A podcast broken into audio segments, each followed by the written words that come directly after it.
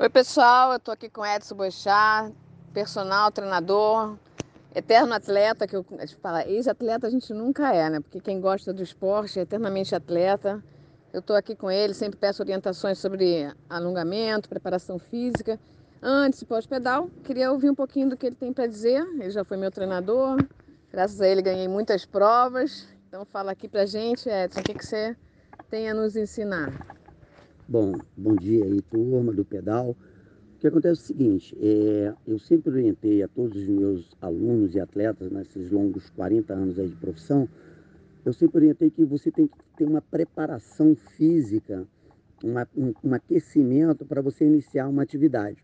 Isso independe do nível que você se encontra de treinamento. Se você está começando, se você já é um, um, um atleta amador, ou se você já tem nível de competição. Então, o importante é sempre um, um, aquecimento prévio.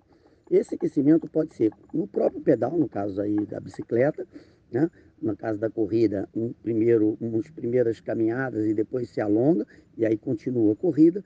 E, obviamente, depois de uma boa pedalada, principalmente com subidas, com variações de terreno, essa musculatura, a sua musculatura, ela trava um pouco. Na verdade, são os filamentos que compõem a fibra muscular que encurtam, né? Então você se sente um pouco travada e tal.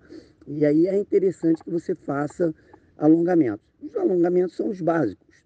Ele só vai variar com o tempo, né? Normalmente todo mundo conhece de alongamento. Só não conhece o tempo correto de fazê-lo. Então os alongamentos pós uma atividade estressante, é, você não deve ultrapassar de 15 a 20 segundos tá? para que não haja um estiramento muito acentuado numa musculatura que já está muito contraída, com risco de lesão. Então é isso. A primeira dica é faça os alongamentos de membro inferior, aqueles flexionando o tronco, sentado, enfim, todos aqueles que vocês já conhecem tradicionalmente. E posteriormente nós vamos apresentar alguns vídeos mostrando esses alongamentos.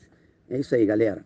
Obrigada, Edson. Ótimas dicas. Fica atento. A gente aqui no Ia da Bike, muitas outras opções de conhecimentos e experiência. Um abração para todos.